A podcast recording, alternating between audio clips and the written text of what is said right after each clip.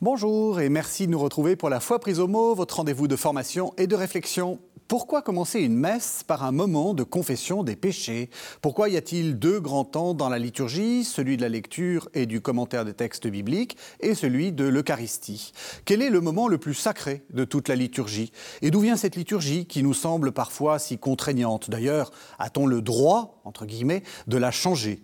Souvent, nous nous posons des questions à propos de la messe, eh bien, dans cette émission d'aujourd'hui, je vous propose d'y répondre avec simplicité et pédagogie en compagnie de mes deux invités.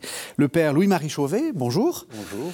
Euh, vous êtes professeur émérite de théologie des sacrements à l'Institut catholique de Paris et vous êtes prêtre auxiliaire à Aubonne. C'est où ça, Aubonne? Oui, c'est dans le diocèse de Pontoise. C'est dans le diocèse de Pontoise, euh, autour de Paris. Et puis le père Jean-Baptiste Nadler, bonjour. Bonjour. Vous, vous êtes prêtre de l'Emmanuel et vous êtes curé à Vannes. C'est où Vannes? C'est en Bretagne. Je dis ça parce que nous avons beaucoup de téléspectateurs qui ne sont pas français et euh, j'aime bien situer sur la carte euh, où, où les gens se, se trouvent. Alors, euh, je vais essayer de, enfin nous allons essayer de faire une émission euh, très très pédagogique. Je suis désolé, je pense que c'est des questions qu'on doit vous poser tout le temps. Ah oui. Euh, et d'abord la, la- la première question, euh, ça commence quand une messe? À partir de quel moment on est dans dans ce mouvement de, de la messe? Est-ce que ça commence au, au signe de croix ou ça commence avant? Quand les cloches sonnent, quand les cloches de l'église sonnent, je dirais c'est presque là pour moi le début de la messe. C'est-à-dire que euh, la- la- on vient à la messe euh, à l'église. L'église c'est le bâtiment, mais en fait c'est d'abord le nom de l'assemblée qui est là. hein. La- L'église c'est le peuple de Dieu qui se rassemble à l'appel de Dieu, et donc il y a un appel. Et les cloches elles manifestent l'appel. C'est un peu comme si Dieu dit venez, c'est la messe. Oui. À partir de là, on est chez soi, on entend les cloches, bon, on connaît l'heure, hein, Oui. et on se dit, ben tiens, j'y vais, Oui. je me prépare. Et c'est déjà le début de la messe, euh, d'une certaine manière. Oui. Voilà, pour moi, ça Oui. commence là, presque. Oui, oui, oui, Et- oui. et- et- Mais il y a l'importance de l'accueil, c'est évident. hein. Moi, je me réjouis de voir dans ma paroisse, puis de- un peu partout maintenant aujourd'hui, il y a des hommes, des femmes qui sont là, qui distribuent une feuille de, de chant, qui font un sourire, qui éventuellement qui invitent à avancer un peu plus haut. Et du coup, le sentiment qu'on est accueilli par une société de frères, par un groupe de frères et de sœurs, d'une certaine manière. On se sent chez soi. Enfin, chacun doit pouvoir se, se sentir chez lui.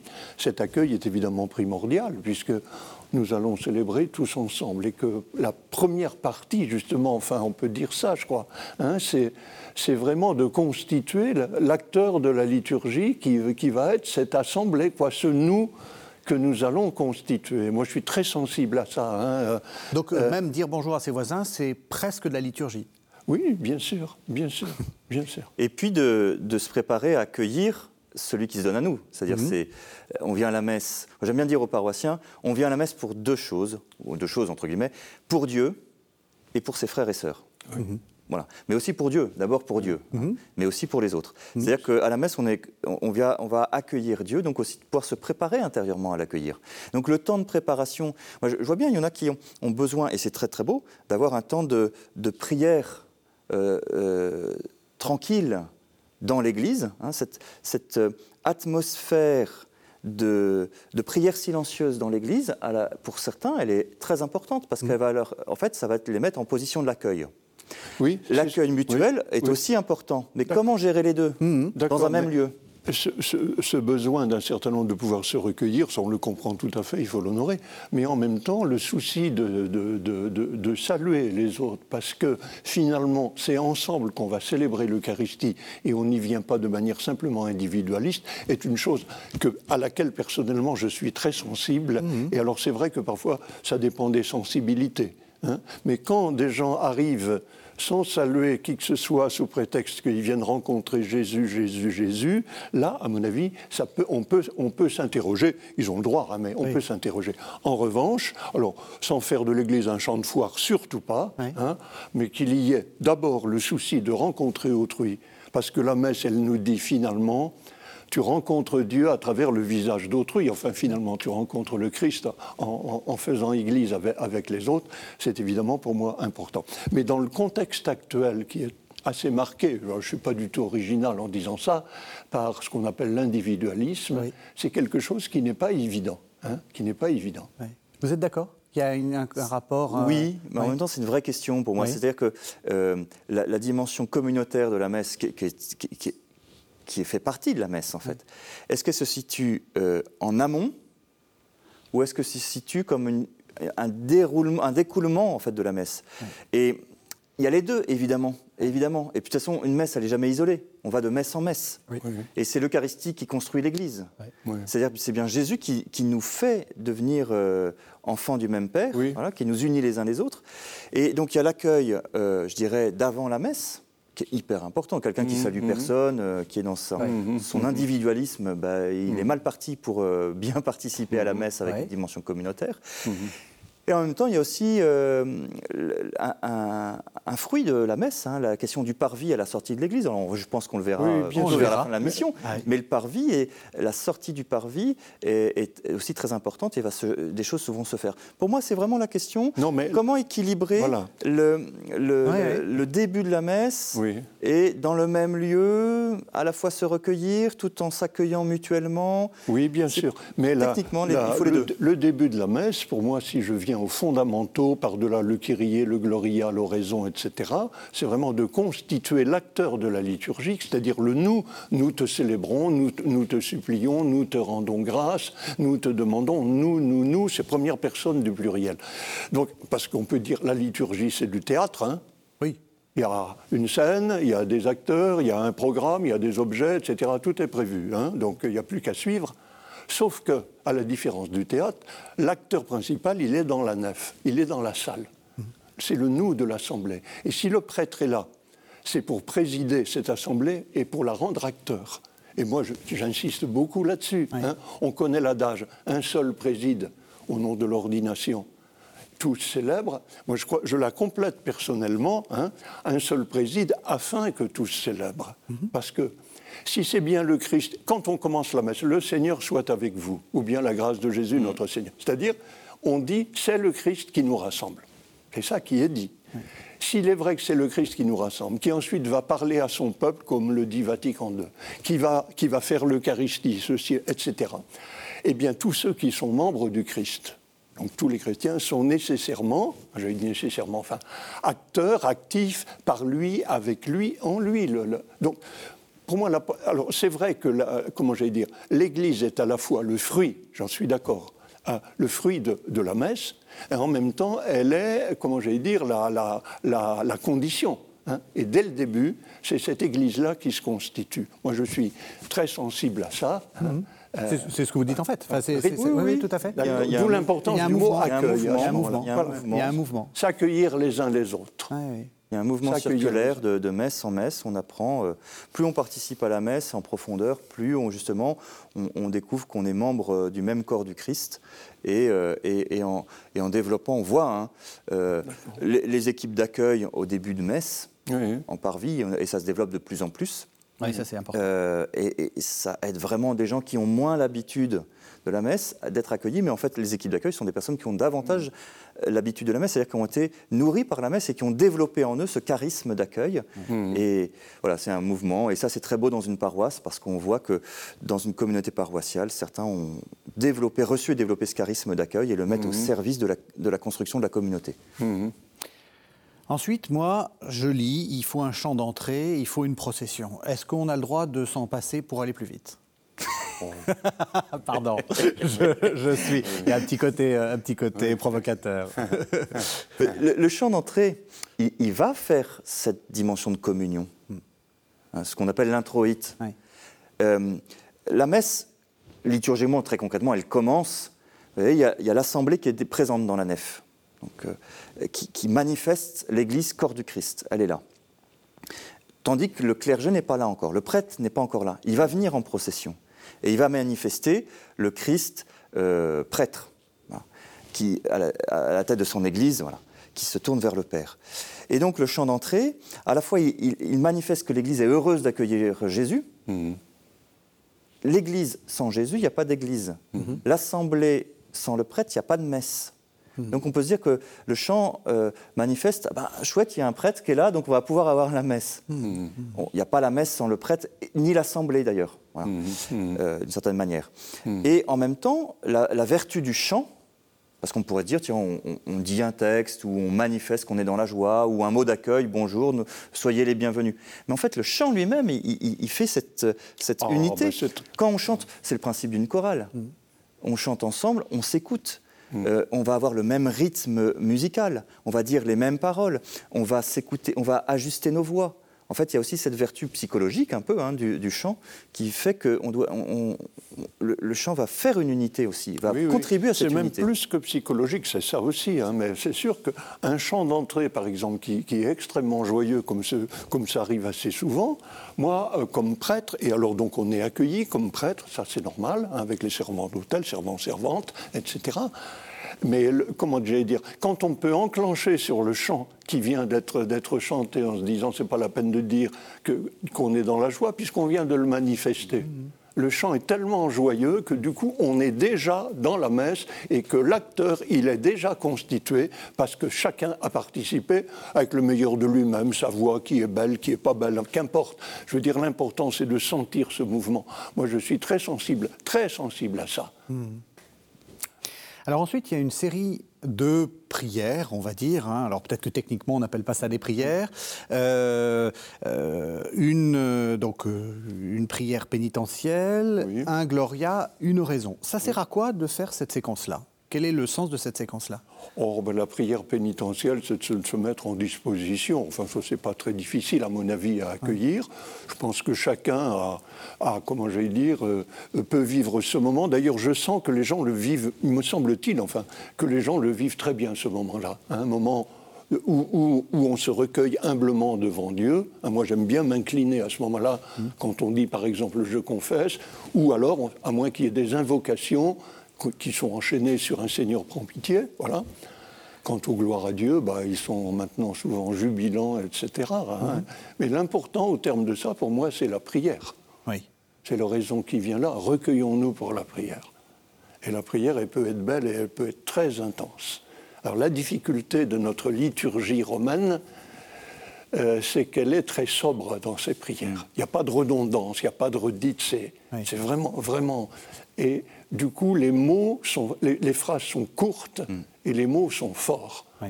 Donc, il m'arrive souvent de dire aux gens, euh, de dire à mes frères et sœurs, vous avez entendu ce que je viens de demander en votre nom, ce que nous avons demandé, ce que vous avez demandé à travers moi. Parce que c'est nous, encore une fois. Les gens ne font pas que euh, s'unir intérieurement à ce que dit le prêtre. Bien sûr, c'est cela qu'ils font concrètement. Mais c'est plus que ça. Être acteur, ça veut dire le prêtre, il est le porteur de ce que nous prions. Eh bien, répéter la prière que je viens de dire, éventuellement me la faire, faire répéter une phrase ou deux de cette prière, Oui. ah ben ça donne quelque chose. oui. Voilà. Alors ça, c'est pas prévu dans les rubriques. Mais c'est là qu'il faut un, un minimum de liberté. Voilà.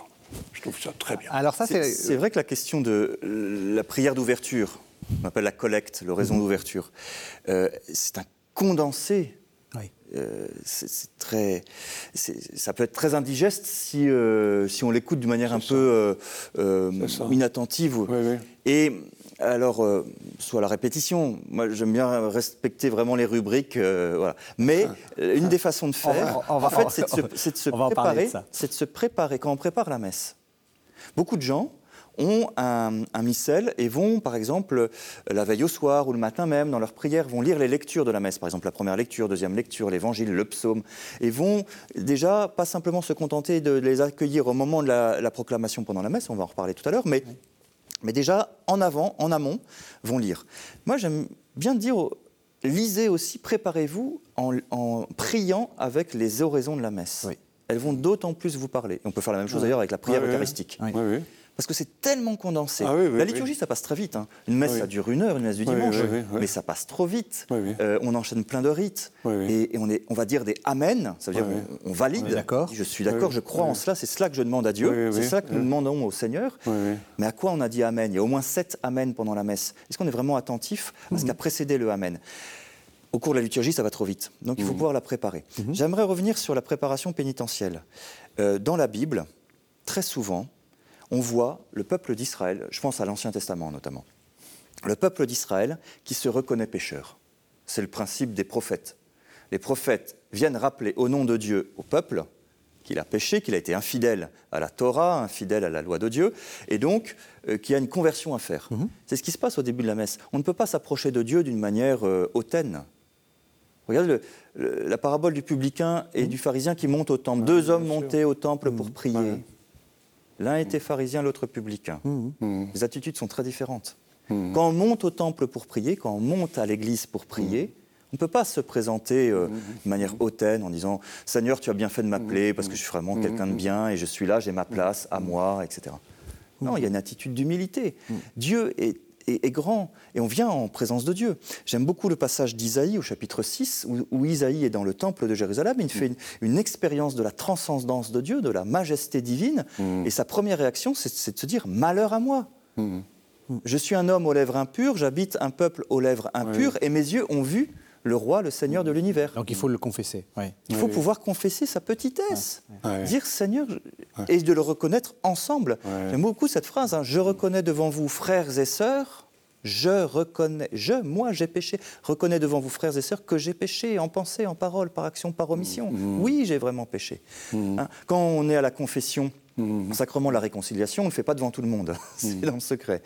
Mais il y a cette, ce, rite-là, cette prière d'acte de, pénitence qui, qui nous met humblement devant Dieu. Et on va avoir ça tout au long de la messe, régulièrement, Hmm. Plus on s'approche de Dieu pendant la messe, ou plutôt on laisse, plus on laisse Dieu s'approcher de hmm. nous, hmm. plus on va avoir des gestes comme ça de reconnaître sa petitesse et qui sont des textes tirés de la Bible très souvent. Hein. Avant la communion, Seigneur, je ne suis pas digne de te recevoir. La prière magnifique d'humilité du centurion.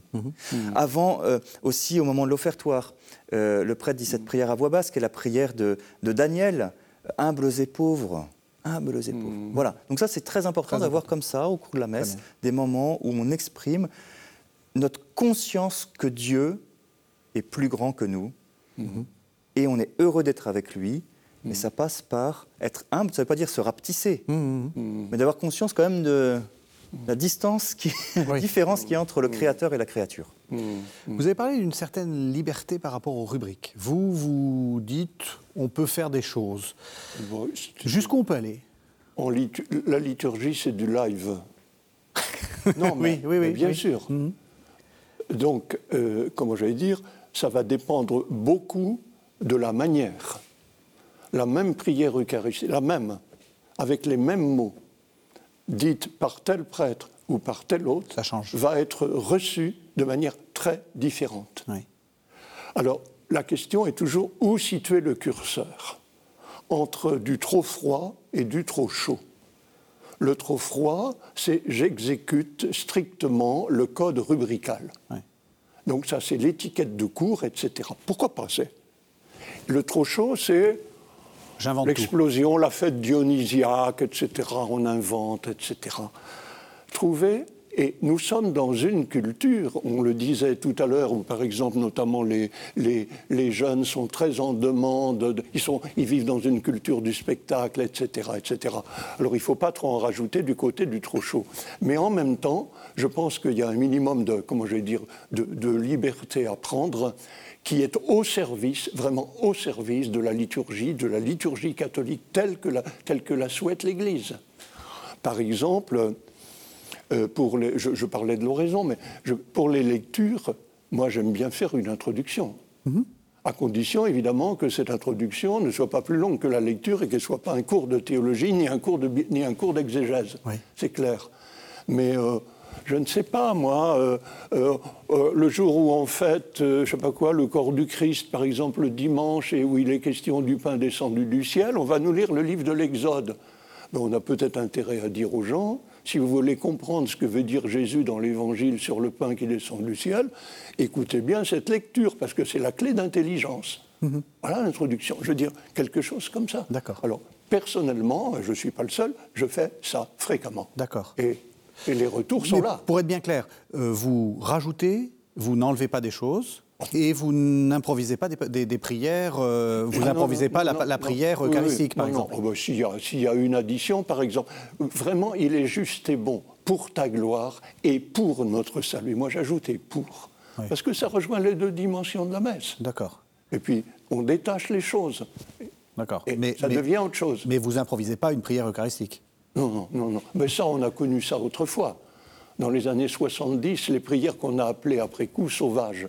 Ah oui, oui, je me souviens, mais ça, c'était l'époque de, Vatican II, c'était une autre époque. Hein. Voilà. Je comprends très bien qu'il y ait eu une réaction ensuite contre ça. Hein. Ça s'était d'ailleurs bien apaisé à la fin des années 90, là.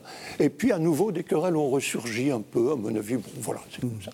Mais la liturgie est un lieu de communion, mais aussi un lieu de tension. Hein. On le sait bien, parce que là, on est, évidemment, c'était question de sensibilité, d'affect, Hein, puisque la participation se fait à travers le corps, à travers les sens, donc du coup, forcément, euh, hmm. voilà. Vous, vous voyez les choses comment? Ben, un peu différemment quand même. parce que, parce que le, la euh, sur le fond, bien sûr, la question de la liberté. Et la liberté, elle est donnée à l'intérieur même d'un cadre. Oui. C'est-à-dire que dans le missel, il fait des possibilités. Par exemple, il y a quatre prières eucharistiques. Mhm. Il n'y en a pas qu'une. Mhm. Donc il y a un choix possible. il y a, euh, je ne sais plus combien de préfaces, peut-être plus de 80 préfaces. Bon, il y a, certes, il y a des indications, mais on, peut, il y a un cadre, de, il y a un cadre qui donne, voilà, et à partir de lequel le sens pastoral de celui qui préside la célébration, le sens pastoral, hein, pas ses goûts personnels, pas son idée du moment, hmm. c'est-à-dire le bien des gens qu'il est chargé de conduire dans la prière et d'emmener vers Dieu. Hmm. Et ce sens pastoral va permettre de, pouvoir choisir entre les différentes options qui sont données par euh, le missel, les rubriques, les indications, etc. Mais de sortir euh, de s'affranchir de ces rubriques, pour moi, ce n'est pas un geste de liberté. Puis ça a été très très souvent redit euh, par les papes successifs en disant attention, attention, la liturgie ne nous appartient pas. Le, prêtre n'est pas possesseur de la liturgie, c'est pas quelque chose Il y a des cadres qui, qui permettent de, par exemple, le, donner des explications sur les, sur les lectures, bah, c'est proprement le rôle de l'homélie. Alors, on peut faire une petite introduction avant les lectures. Oui, on a le droit. C'est possible. Quand même. C'est possible, tout à fait. Euh, maintenant, moi, je le fais euh, quasiment pas.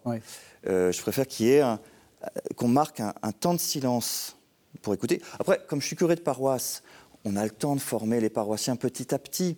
Dans une homélie, on peut très bien, un dimanche, expliquer comment mieux vivre la liturgie la parole mieux se préparer à la lecture, ce qui fait que le dimanche suivant, déjà, on écoute mieux. Peut-être on a lu les lectures avant, on a pris plus de silence. Et puis je pense qu'il faut beaucoup de, de, formation aussi pour les lecteurs.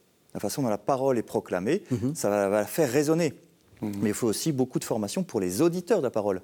C'est n'est mhm. pas tout qui est un magnifique lecteur, quelqu'un qui sait très bien faire résonner la parole.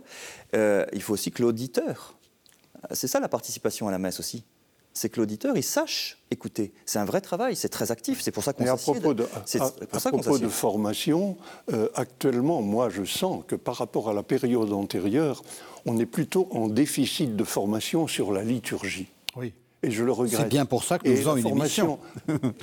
Pardon, oui. Et, la, formation, euh, pour, les gens, ils, n'ont plus de repères, ils, ne savent plus où ils en sont. Le livre que j'ai écrit ici, j'ai mis les fondamentaux, ah retour aux fondamentaux, c'est vraiment pour rappeler ces choses les plus fondamentales qui sont trop oubliées, qui sont méconnues. Alors il faudrait là-dessus, et puis comme prêtre, on est toujours un peu victime. Là, je me mets dedans. Hein. Euh, on finit par prendre des habitudes qui deviennent de la routine et on ne se rend plus compte qu'on euh, on a des attitudes ou des tons de voix qui finalement ne, ne, conviennent pas. Et le problème, c'est que euh, nous risquons toujours, nous prêtres, euh, d'avoir tellement serré le rapport entre la fonction et la personne que les, les gens ne peuvent plus se permettre de critiquer la fonction sans que le prêtre le ressente comme une atteinte à sa personne. Et ça, c'est dramatique. Mhm. C'est dramatique. Mhm. À mon avis, c'est. Et le phénomène actuel, un peu de, comment j'allais dire, peut-être, mais que je comprends, mais enfin, de sacralisation ou de sursacralisation, peut euh, comment j'ai dire, favoriser ça. Mais vous parlez des prêtres, justement, dans la, question de la liturgie, pour moi, il est très important que le, prêtre n'en rajoute pas trop sur sa personnalité pour éviter justement que ce soit la messe du père, du père intel, du père intel, du père intel. ça, on a trop vu ça. Et moi, je l'ai vu dans, mon enfance, etc. Euh, la messe changeait en fonction du prêtre. Oui la liturgie changeait. Mais ça, c'est on n'est pas nécessairement obligé pour autant de tomber dans une sorte de, de hiératisme rigide qui fait que toutes les messes seraient absolument pareilles. C'est ça. Hein, c'est pas de la rigidité. C'est là la question du curseur. Hein, pour moi, c'est pas de la rigidité. C'est pas de la rigidité. C'est-à-dire qu'il s'agit d'habiter les normes avec cette souplesse de l'Esprit Saint. Mmh. moi, c'est mon point de vue, d'habiter vraiment les normes mmh. avec la liberté qu'elle nous donne à l'intérieur des normes, avec la souplesse de l'Esprit Saint, c'est-à-dire en fait en priant. C'est ce que dit très bien le pape François dans sa dernière lettre sur la liturgie, Desiderio Desideravi, oui. hein, qui parle, dit ça, il dit euh, les normes doivent être respectées. Il le dit clairement. Oui, ce qui permet d'offrir aux gens la messe, non pas du Père Intel, mais la messe de l'Église, ce à quoi ils ont droit. Maintenant, il dit les normes doivent être respectées et ça permet voilà, d'offrir aux gens la messe. Mais ça ne suffit pas. Il faut une admiration eucharistique, il faut une prière intérieure. Ce que mm. je dis dans euh, un livre que j'ai écrit, il faut une sorte de, de, de, de charisme, de, diffusion de l'Esprit Saint. C'est comme un corps. Le corps, il a une structure. Je ne vais pas changer de place euh, les os de mon corps, mais s'il n'y a que des os, c'est mm. froid, il n'y a pas de vie. Ça. Il faut un souffle intérieur. Et donc c'est toute la sainteté aussi de l'union du célébrant au Christ qui va prier et ça va se manifester par un certain ton de voix. Par alors pas d'une manière, euh, attention, pas d'une manière euh, hmm. théâtrale. Oui, c'est ça. Parce que là, on va dans la manipulation. Et on est aujourd'hui dans l'Église très sensible, en tout cas moi je suis très sensible, sur les risques de manipulation par des prêtres. C'est hmm. très facile de manipuler une assemblée. Hmm. C'est très facile pour un prêtre de se mettre en avant dans la célébration. C'est très facile pour un prêtre de se mettre au centre de la célébration et d'occulter le Christ.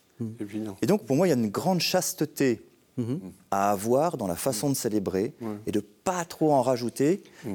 dans la personnalité du prêtre. Mais est-ce que vous êtes d'accord avec euh, ce que vient de dire le, père Chauvet aussi C'est que, c'est que les, les, euh, les, les, gens euh, ont une moins grande peut-être formation et veulent des, plus de sacré, plus de hiératisme. ça pose aussi cette question, ça pose aussi cette question du latin. Enfin, le latin comme une langue qu'on comprend pas forcément bien, mais qu'on aime bien parce qu'elle euh, elle dit quelque chose de euh, un peu pesant, un peu hiératique, un peu. Je suis tout à fait d'accord. Il, y a un manque de formation, c'est-à-dire qu'il euh, y a une rupture de transmission dans la culture occidentale moderne. On va mettre ça autour de 68, par exemple, hein, 68, mais c'est beaucoup plus large que ça. C'est même bien avant. Oui. Et, voilà, mais il y a une rupture de transmission. Hein. le, le, slogan maoïste du passé faisons table rase.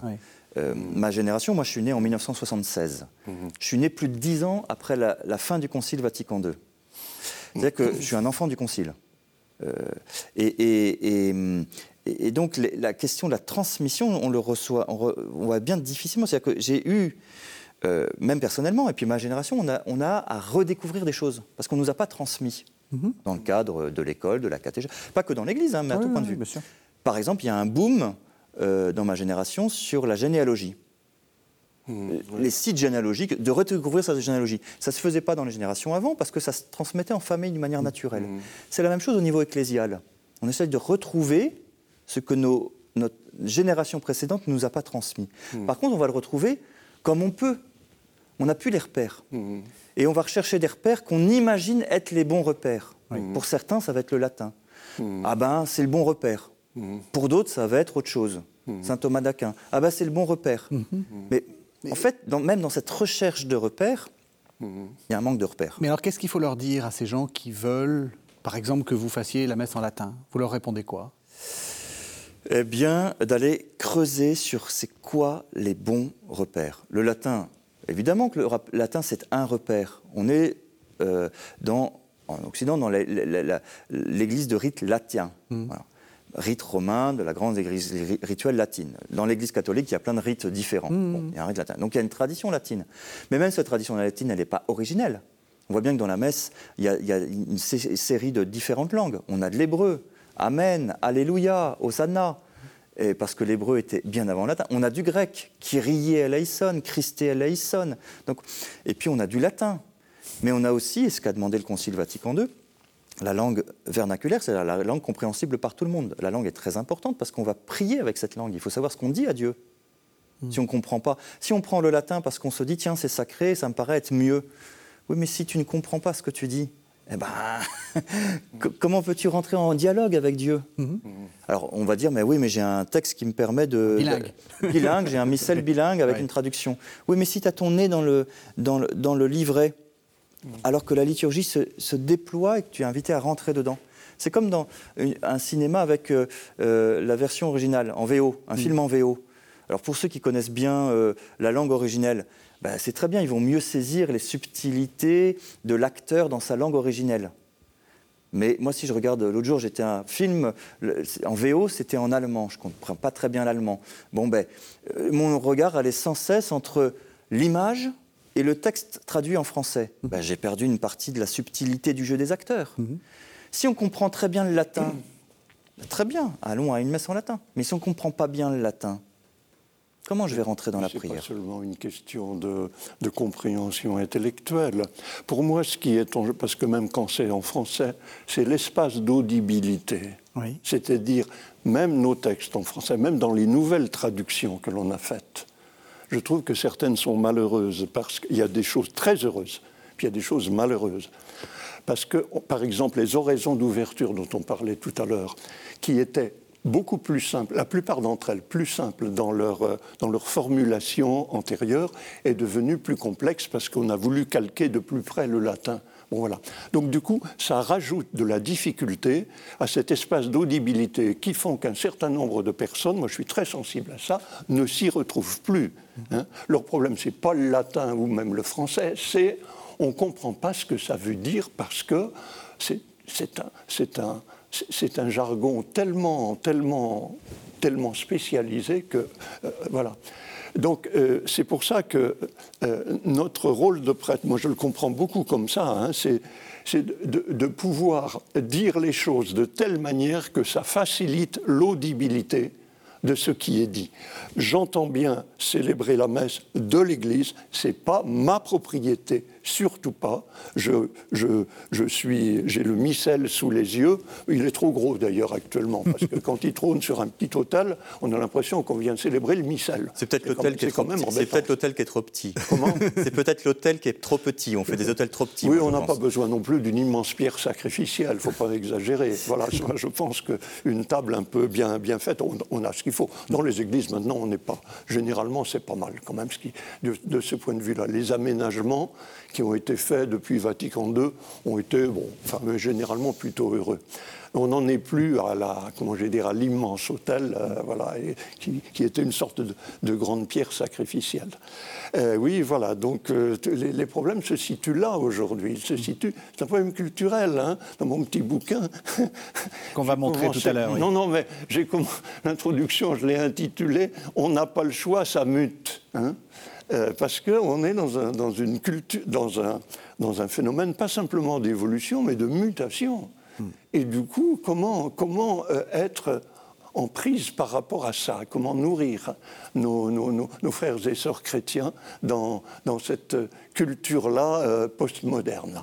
On continue le déroulé de la messe. Donc, il y a deux temps hein, qui se succèdent après le, le, temps de, de, constitution de, de l'Assemblée un temps, vous l'avez dit, hein, de euh, lecture de la parole et de quoi? Commentaires, exhortations, etc. Et puis un temps de, euh, on va dire, de liturgie eucharistique. Est-ce que les deux sont séparés?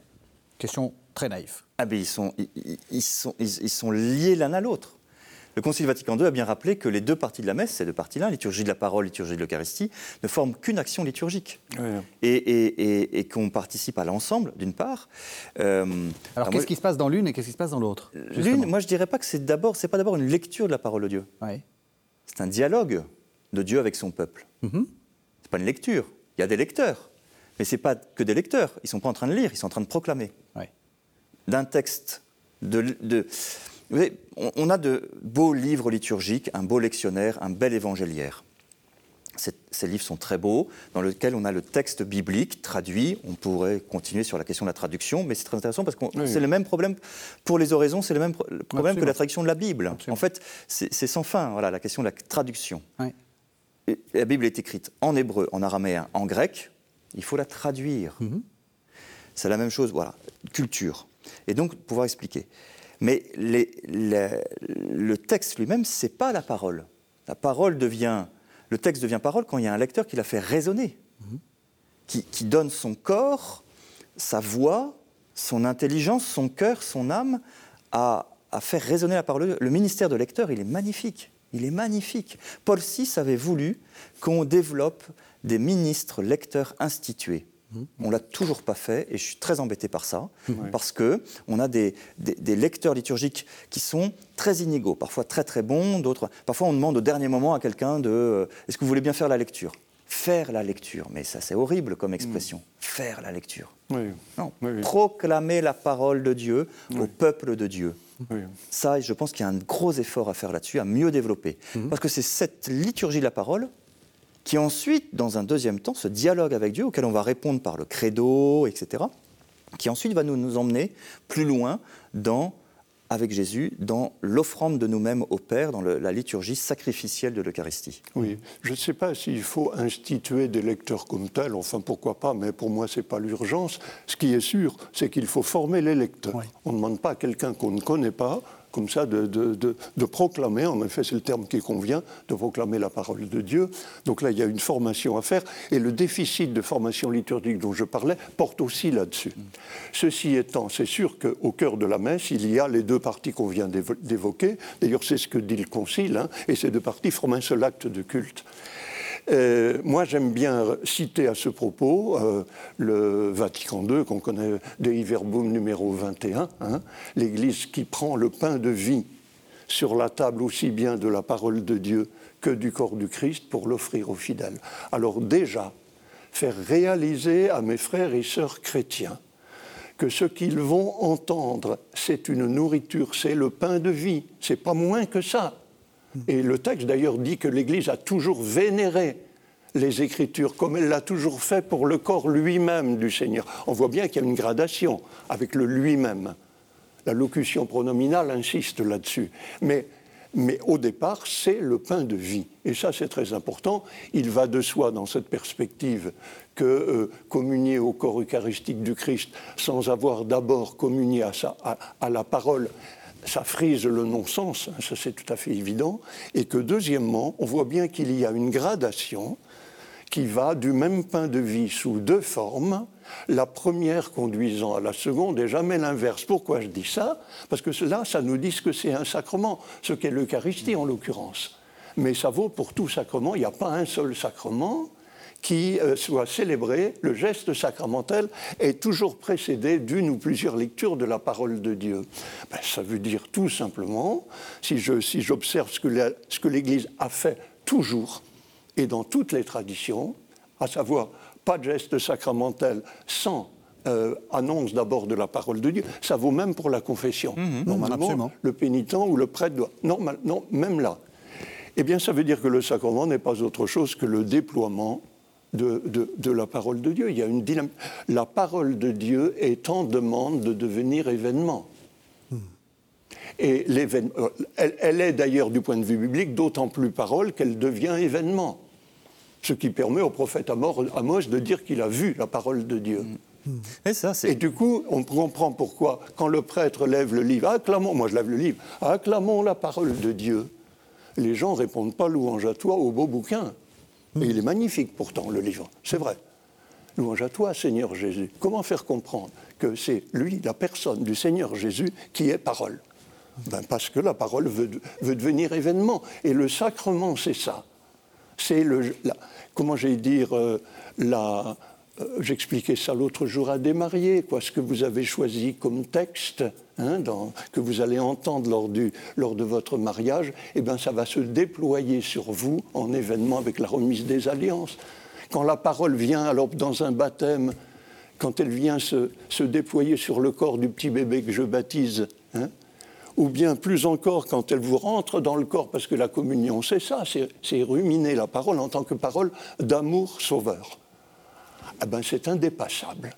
Et on comprend pourquoi il y a des sacrements, c'est-à-dire que l'écriture elle-même, en tant que parole de Dieu, est en demande de Donc là, vous êtes... ce qu'on a appelé plus tard les sacrements. Vous êtes en train de répondre à la question que j'avais posée au début de, au début de cette émission. Euh, quel est le moment le plus sacré? Je ne peux pas dire euh, Alors, au moment, le moment où je, je, communie. vous êtes en train de me dire il faut... Alors, je dirais, toute cette séquence. Je, je, je distinguerais, je dis, quel est le cœur de la messe? Le cœur, c'est le récit de l'institution, la veille de sa passion, Jésus prit le pain, en tant qu'il est encadré par deux prières, qui sont des prières d'épiclèse, de demande de l'Esprit Saint. Parce que le récit comme tel, il est, pris entre ces... Donc ça, c'est le cœur. Quel est le sommet? Ben, Je dirais la messe, c'est d'abord un mémorial. Donc on pourrait dire faisant mémoire. Mais le sommet, moi j'aime bien le voir dans la doxologie finale, quand le prêtre lève le pain et la coupe et chante par lui, avec lui. Et alors que l'Assemblée répond par un... Alors, un amen, euh, pas en, petite culotte courte, là, hein, un vrai, quoi, qui se déploie, mais vraiment. Hein, euh, à la messe dimanche dernier, c'est fantastique ce moment-là, quand toute l'Assemblée fait vibrer en quelque sorte les, les, voûtes de l'Église. Parce que l'Église, elle est là. Ah. Voilà, le, la prière eucharistique, c'est une prière d'acclamation bien avant d'être une prière d'adoration. On acclame le Christ vivant et on en est témoin en faveur du monde et, au milieu de ce monde. Et être les, comment dire, les, témoins de ça, autant que possible la vivante mémoire de, lui, de ce pourquoi Dieu en lui a donné sa vie. Quelle chose magnifique. Alors ça, c'est le sommet. Puis la finalité, c'est la communion. Donc je distinguerai ce qui est au cœur, le récit de l'institution, les épiclèses. Le sommet, ben, ce serait plutôt la doxologie. Ah, ça, c'est magnifique. Mais la finalité, c'est la communion, évidemment. Même question? Ben, J'aurais quasiment la même réponse. Mais, mais je ne vais pas isoler, en fait, un moment précis de la messe en disant c'est ça, sous-entendu, et c'est pas le reste. Oui, oui, non, tout à fait. C'est un continuum. C'est bien de le, préciser la liturgie, C'est de la vie. La liturgie euh, est, un cheminement, en fait. Mmh. Donc euh, chaque pas est important. Et chaque pas se comprend en fonction aussi de l'ensemble. Mmh. De jamais isoler un, passage de l'autre. On, parlait de la liturgie de la parole. Et, c'est le même Jésus. C'est ce que dit le Concile Vatican II. C'est le même Christ la parole de Dieu, c'est le Verbe de Dieu, c'est Jésus qui se fait chair, enfin le Verbe qui se fait chair. C'est le même qui est présent dans son Église lorsque la parole est proclamée. C'est le même qui est présent sous un autre mode hein, euh, aux espèces consacrées, le corps et le sang de Jésus, du Christ. Mais c'est le même Jésus. Donc, euh, est-ce qu'on peut communier sans avoir, euh, sans s'être mis à, l'écoute de la parole de Dieu ben, Ce serait contradictoire, en fait.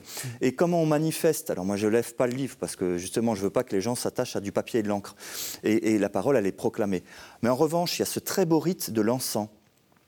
Le turiféraire, celui qui porte l'encensoir, euh, notamment pendant la, proclamation de l'Évangile. Donc toute la, toute la, liturgie de la parole, c'est bien Jésus qui est présent. Première lecture, deuxième lecture, Évangile. Mais l'Évangile euh, est, le sommet de la Bible. Hein. Les, quatre évangiles, c'est le cœur de, tout le texte biblique. Euh, et, donc, c'est le, le, le, cœur de la proclamation de la liturgie de la parole. Et, à partir, et c'est pour ça que l'Évangile est réservé la proclamation à un ministre ordonné, le diacre, normalement. Le diacre. Mhm. pour manifester quelque chose un petit peu du, sommet de cette liturgie de la parole. Et au moment de l'évangile, on va encadrer avec les cierges et le turiféraire va balancer l'encens. Le même geste que au moment de la consécration, par exemple. C'est le même geste pour dire c'est le même Jésus. C'est le même que nous adorons en l'écoutant dans la, parole proclamée. C'est le même que nous célébrons, que nous acclamons euh, et que nous adorons présent dans son Eucharistie l'encens fait, cette, fait ce lien. Et d'ailleurs, il y a aussi ce très très très beau mouvement entre l'évangéliaire qui a été déposé au début de la messe sur la table de l'autel et que le diacre va emmener en procession mm. sur l'ambon, la table de la parole. Voilà, il, y a, ce, sans cesse ce va-et-vient dans les rites entre les deux parties euh, par des objets, par des personnes. Le diacre ferait vraiment un rôle d'unité mm. hein, là-dessus. Le, rôle du diacre est très important. Je, déplore qu'il n'y ait pas assez de diacres, qu'il n'y ait pas un diacre. Moi, j'ai la chance dans ma paroisse hmm. d'avoir deux diacres. Hmm. Ben, quand il n'y a pas un diacre, il manque, hein. hmm. vraiment il manque.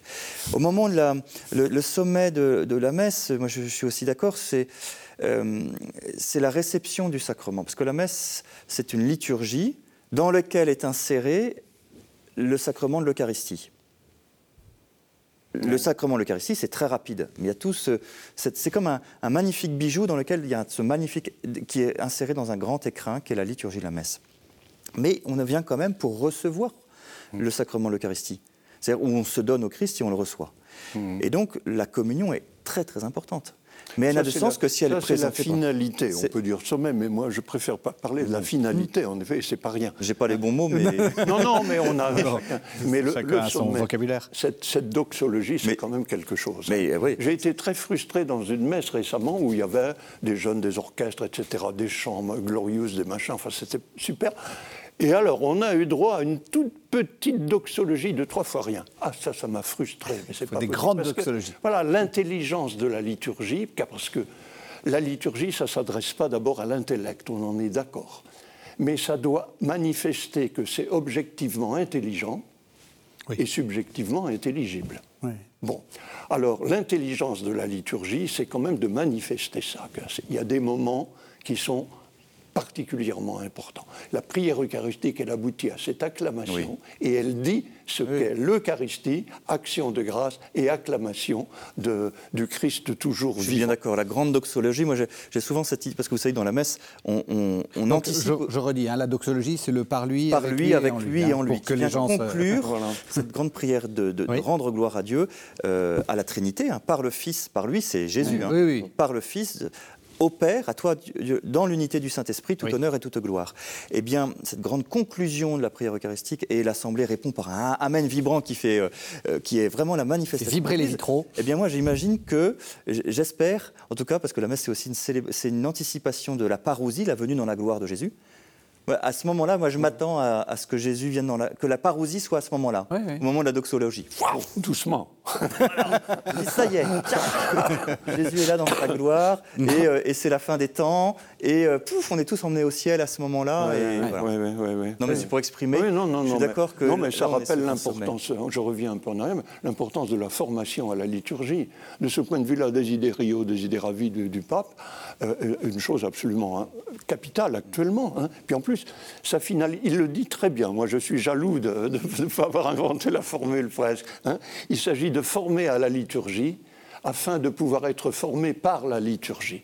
Ça, c'est ce que vous disiez. Ça, c'est l'objectif. Et là, on se rejoint vraiment. Là, oui, oui, être formé par. Ah, ah oui.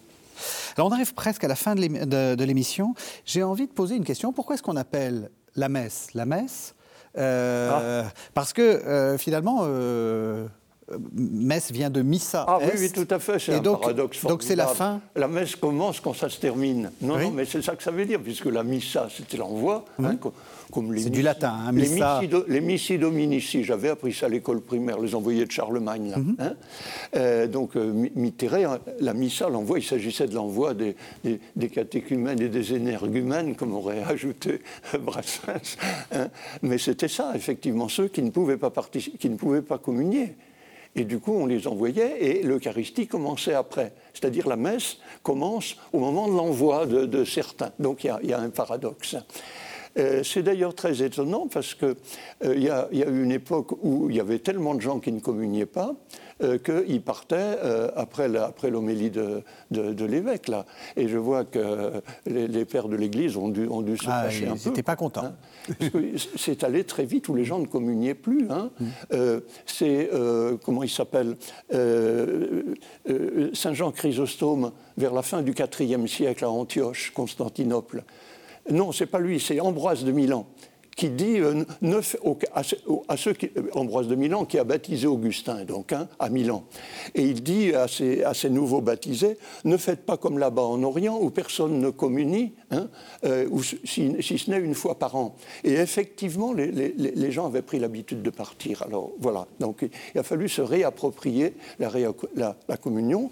Je n'oublie pas que dans mon enfance euh, beaucoup de gens communiaient peu. Hein. C'est le Concile Vatican II qui a, qui a ramené. C'est-à-dire le, sentiment que l'on était pécheur et on a peut-être trop rajouté de ce, de ce point de vue-là était tellement fort que du coup les gens se sentaient indignes de communier. C'est le vieux fond un peu janséniste. Mais alors il y a des restes de jansénisme, mais pas seulement. Saint Pidis en 1910, Saint Pidis en 1910 avec une lettre admirable, où c'est lui qui a baissé l'âge de la première communion. Et il dit en fait, le Seigneur et l'Église veut, souhaitent qu'on puisse communier, si possible, tous les jours. Tous les jours. Saint X, 1910. Vous voyez le temps qu'il faut euh, pour que ça commence à rentrer. Maintenant, la question de. Voilà, parce qu'on arrive à la fin de l'émission. Est-ce que vous êtes d'accord que il se passe, enfin, que presque tout commence après? Et bien entendu, non, pas Alors moi, je voudrais ajouter. Attendez, parce que laissez-le répondre, parce qu'on on est vraiment à la fin. Excusez-moi. Euh, ite missa est. Hein, l'envoi. Aller dans la paix du Christ. Il y a plusieurs formules possibles, mais encore une fois, c'est le diacre. Le rôle du diacre est fondamental. Le diacre donne les indications à l'Assemblée. Aller dans la paix du Christ. C'est un impératif. Hmm. Aller. C'est un envoi en mission. C'est Maintenant qu'on a célébré la messe, qu'on a participé à la messe, qu'on est nourri de l'Eucharistie, qu'on est, euh, qu'on est sanctifié dans notre grâce baptismale, qu'on a pu aussi offrir, offrir le monde, parce que c'est ça, chaque baptisé est devenu prêtre par son baptême et va offrir le monde dans, dans, la messe. Ainsi qu'on vient toujours habiter de plein de gens dans notre cœur. On prie pour eux, on les... Voilà. Et ensuite, on est envoyé. On est envoyé de nouveau vers le monde pour aller évangéliser, il y a un rapport entre l'évangélisation et euh, entre l'annonce de la parole euh, et, la célébration. Eh bien, cet envoi est fondamental. Moi, je regrette un petit peu qu'on ait rajouté des rites après, notamment le rite de la procession de sortie avec un chant de sortie. Je suis désolé, mais ça ne fait pas partie des rites liturgiques.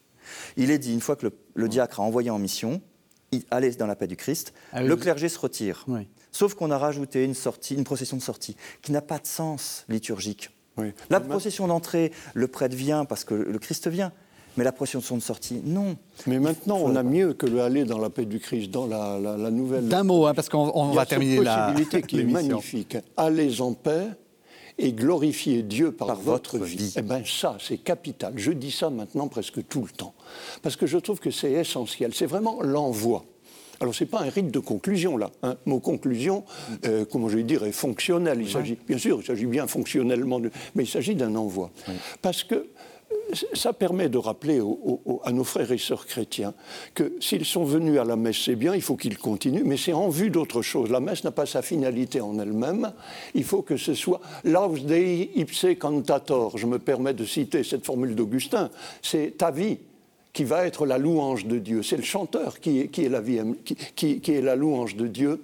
Ma grand-mère aurait ajouté, elle n'avait pas lu Saint Paul en grec mais, ou, ou en latin, mais c'est ta vie qui doit devenir sacrifice spirituel pour la gloire de Dieu et pour le salut du monde. Romain Et tout se joue là. Alors, pour ceux qui veulent aller plus loin, deux livres absolument à lire. Euh, le vôtre, euh, Père Louis-Marie Chauvet, La messe autrement dit, donc c'est paru aux éditions euh, Salvator. Et puis Jean-Baptiste Nadler, le vôtre aussi, L'esprit de la messe de Paul VI, et c'est paru aux éditions Artege. Avec ça, on est paré pour, le, pour la messe. Merci. Merci, vraiment à tous les deux de nous avoir fait découvrir mieux et, mieux apprécier euh, la messe. Merci de nous avoir suivis. Vous savez que vous pouvez retrouver cette émission sur le site de la chaîne www.ktotv.com et on se retrouve la semaine prochaine.